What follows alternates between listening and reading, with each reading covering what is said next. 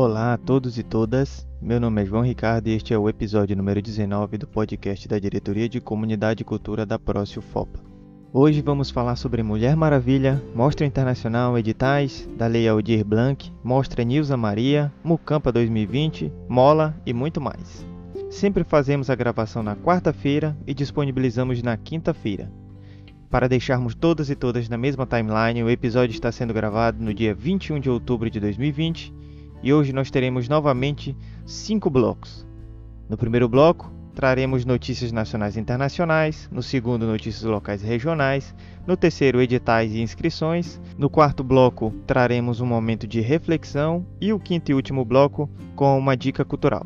No nosso primeiro bloco de notícias nacionais e internacionais, a primeira notícia é sobre a nova Mulher Maravilha dos quadrinhos, que será brasileira. A editora de quadrinhos DC ou DC divulgou dia 15 de outubro que vai apresentar uma nova Mulher Maravilha, a brasileira Yara Flor. O editor da DC, James S. Rich, disse que ela será do Brasil, mas é uma imigrante nos Estados Unidos. Então, apesar de vermos uma Mulher Maravilha ativa, também vamos descobrir suas origens e entender o significado das origens da Yara Flor. Ainda de acordo com Rich, Yara será o oposto da heroína original, a Diana Prince, já que Diana era uma deusa e tentava ser humana e aprender como ser humana. Já Yara irá na direção oposta, pois ela é humana aprendendo a ser uma deusa. Em uma publicação de agosto da Mulher Maravilha original, Wonder Woman Annual, uma nova tribo de Amazonas foi descoberta no Brasil. Yara vai fazer parte do próximo grande evento da editora nos quadrinhos, Future State, que começa em janeiro de 2021 nos gibis da, da DC e deve durar dois meses, misturando personagens clássicos e novos. Com isso, a maior parte das séries regulares de HQs vai ser substituída por edições especiais focadas no evento. Entre elas está Future State Wonder Woman, que vai ter Yara como protagonista. Mesmo assim, a Mulher Maravilha original, Diana Prince, continuará existindo em outras publicações. Nossa segunda notícia de hoje é sobre a 44ª Mostra Internacional de Cinema de São Paulo. O festival reunirá cerca de 200 filmes nacionais e internacionais com sessões virtuais entre os dias 22 de outubro a 4 de novembro. Assim como em todos os anos, o famoso festival reúne alguns dos filmes mais incríveis lançados durante o ano, em sessões especiais espalhadas pela cidade. Entretanto, este ano, devido à pandemia de coronavírus, o evento será majoritariamente virtual com algumas sessões nos cinemas Drive-In do Belas Artes, no Memorial da América Latina e no Sesc Dom Pedro II. O evento vai reunir o melhor do audiovisual produzido em 2020. E para além dos filmes, você também pode acompanhar a programação de encontros com os diretores em lives e webinars. O festival terá sua própria plataforma virtual, a Mostra Play. Além da Mostra Play, haverá exibições dos filmes na SP Cine Play e no Sesc Digital. A programação conta com 198 filmes vindos de 71 países, que serão apresentados nas sessões Perspectiva Internacional, Competição Novos Diretores, Mostra Brasil e Apresentação Especial. Para saber todos os detalhes sobre o festival, basta acessar o site da mostra, que deixaremos na descrição do episódio. Com relação a esse evento, nossa terceira notícia é sobre os debates do quarto Fórum Mostra, que será transmitido pelo Itaú Cultural. Em um ano como este, no qual os cinemas foram fechados, os sets interrompidos e ao mesmo tempo o consumo audiovisual explodiu, o quarto Fórum Mostra do Itaú Cultural procura contribuir para a reflexão sobre o atual momento e o futuro dessa atividade, que, apesar de todos os desafios impostos pela pandemia, se mostra mais viva que nunca. Então, junto com a Mostra Internacional de Cinema de São Paulo, nós temos esses momentos de debate no quarto Fórum Mostra, que chega 2020 a quarta edição seguindo os protocolos de segurança e acontece de forma virtual. Vai ser mais enxuto, mais internacionalizado e os debates serão transmitidos no site do Itaú Cultural e no YouTube. A programação se dividirá em três dias, de 28 de outubro a 30 de outubro, com transmissão ao vivo em dois períodos, às 10 e às 14 horas. Entre os temas que o fórum vai abrigar está a questão da memória e da preservação audiovisual. O retorno ao set do Brasil é mais um dos aspectos a ser abordado pelas mesas online. A partir das experiências concretas de quem decidiu retomar as filmagens este ano e se viu as voltas com a presença de enfermeiros e biomédicos nos sets, com testes de Covid-19 e alterações nos roteiros. Para saber todos os detalhes sobre o fórum, basta acessar a página da notícia que deixaremos na descrição deste episódio. Nossa próxima notícia é sobre a mostra online gratuita que terá mais de 40 filmes brasileiros de terror. Então, 44 produções brasileiras de terror entre longas e curtas farão parte da mostra Macabro, Horror Brasileiro Contemporâneo, promovida pelo Centro Cultural Banco do Brasil. As exibições serão online, gratuitas e acontecem entre os dias 28 de outubro a 23 de novembro. Segundo a produção da mostra, os longas ficarão disponíveis na plataforma 24 horas e terão limite de visualizações. Já os curtas ficarão disponíveis durante uma semana. Na programação, entre outros filmes, estão Morto Não Fala, O Animal Cordial, Sem Seu Sangue, O Cemitério das Almas Perdidas. A mostra ainda terá uma seleção de curtas-metragens que homenageiam ou que tenham participação de José Mojica Marins, o Zé do Caixão, que morreu em fevereiro deste ano. O cinema brasileiro não é feito apenas de um tipo de filme, e essa é uma boa oportunidade de valorizarmos ainda mais a recente produção do gênero de terror no país. Fechamos assim o primeiro bloco de notícias nacionais e internacionais e passamos para o segundo bloco com notícias locais e regionais. Primeira notícia desse bloco é que a Secult já lançou os primeiros editais de fomento à cultura previstos na Lei Aldir Blanc. O governo do Pará, por meio da Secretaria de Estado de Cultura, Secult, já lançou os primeiros sete editais referentes ao inciso 3 da Lei Aldir Blanc, que prevê apoio ao setor cultural como medida de enfrentamento à pandemia de Covid-19. No plano de trabalho inicial, serão 45 milhões de reais distribuídos para mais de 2 mil prêmios, divididos em 18 editais.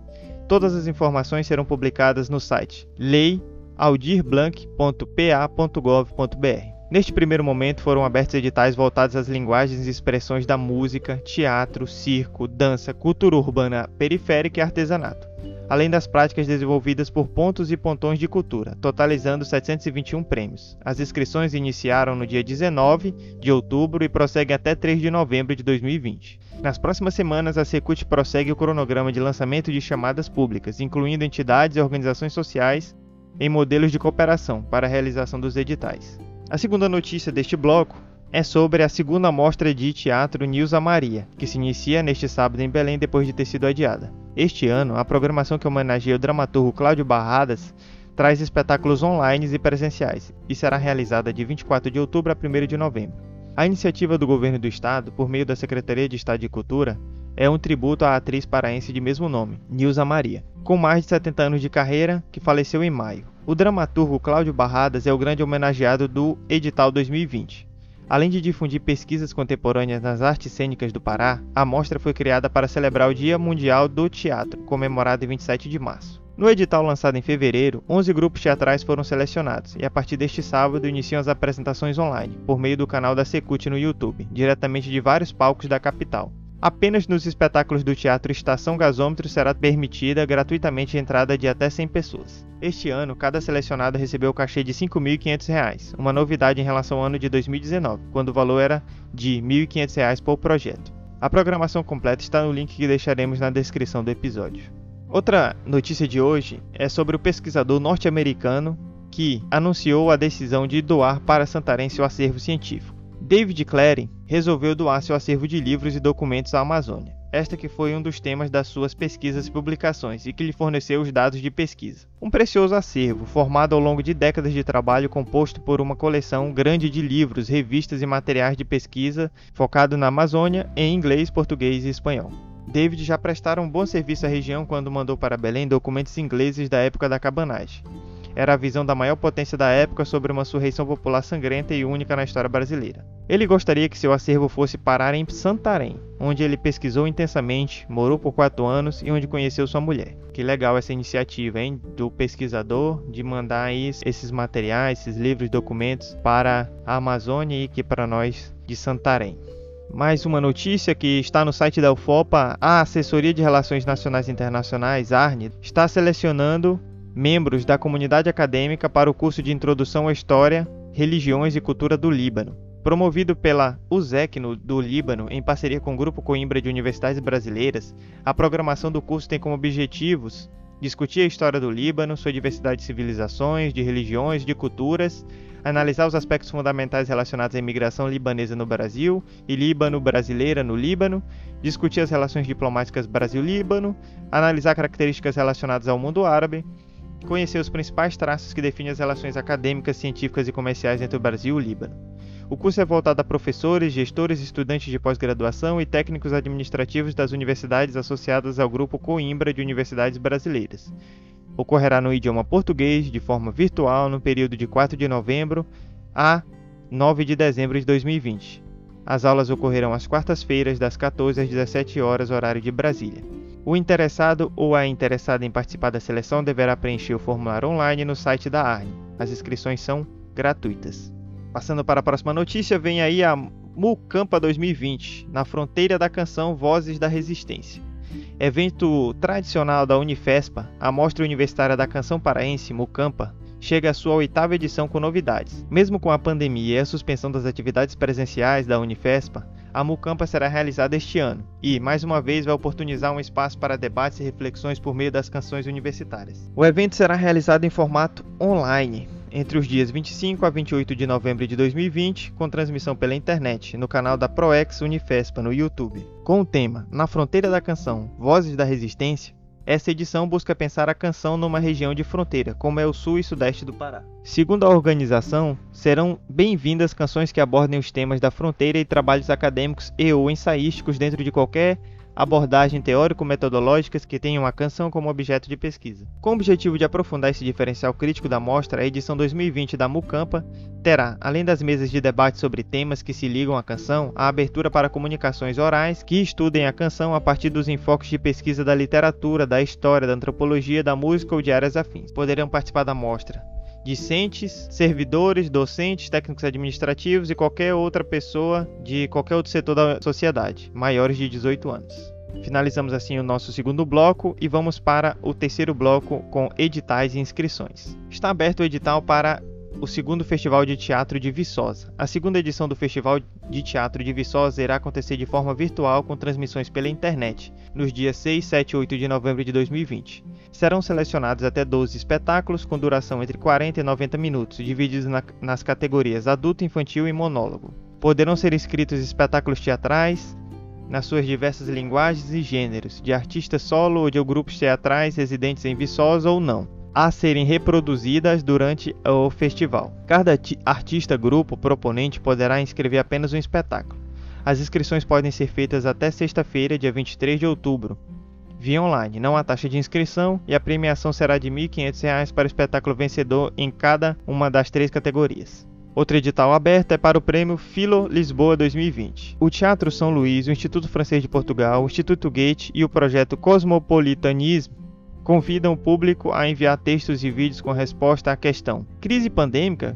Quem sou neste novo mundo? As obras finalistas serão publicadas em um e-book de distribuição gratuita no site do prêmio e os vencedores receberão o prêmio Filho Lisboa 2020. Outro edital aberto é a segunda Mostra Latino-Americana de Arte e Educação Ambiental, MOLA, as inscrições para a Mostra Latino-Americana de Arte e Educação Ambiental deste ano já estão abertas. Em sua segunda edição, a mostra Mola nasce impulsionada pelo questionamento: Que mundo queremos? O evento reunirá, em novembro deste ano e em caráter digital, artistas profissionais ou não, de diferentes vertentes, como a fotografia, ilustração, vídeo e poesia, para dialogar sobre educação ambiental.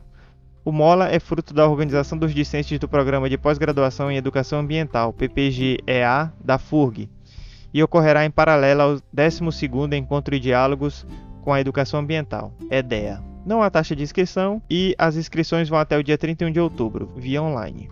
Também estão abertas as inscrições para a quarta edição do Cine Forte, Mostra Audiovisual de Cabedelo, Paraíba, realizado pela Orbe Produções Audiovisuais em parceria com a Fundação Fortaleza de Santa Catarina. Podem ser inscritos filmes de ficção, documentário e animação, com até 20 minutos de duração e com classificação indicativa de até 14 anos.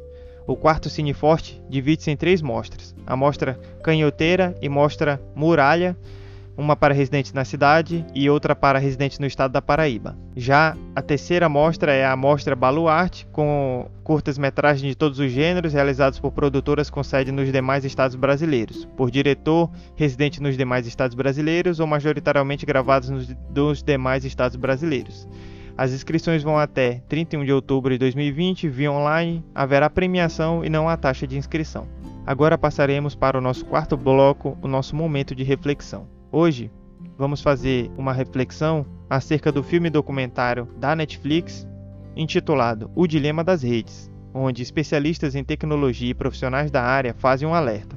As redes sociais podem ter um impacto devastador sobre a democracia e a humanidade. Esse documentário é realmente interessante porque nos possibilita refletir sobre algumas coisas e aí a gente começa a pensar de como essas redes sociais, esses aplicativos, eles começam a moldar o que nós gostamos ao ponto de fazer com que crianças e adolescentes comecem a querer fazer cirurgia plástica para parecer com os filtros que eles aplicam ali nos seus aplicativos. Além do que, esses aplicativos eles fazem uma espécie de manipulação para que a gente acesse e passe mais tempo ali dentro, que a gente cria um tipo de vício e fique mais tempo dentro das redes sociais, porque o tipo de negócio deles é justamente vender a nossa atenção. Quanto mais gente estiver ali dentro e mais eles puderem vender a nossa atenção para empresas que vão estar colocando seus anúncios, melhor é para eles e para os seus lucros. Então, você tem a criação de aplicativos, de redes que não tem o intuito de melhorar a sociedade, mas o intuito do lucro, de ganhar dinheiro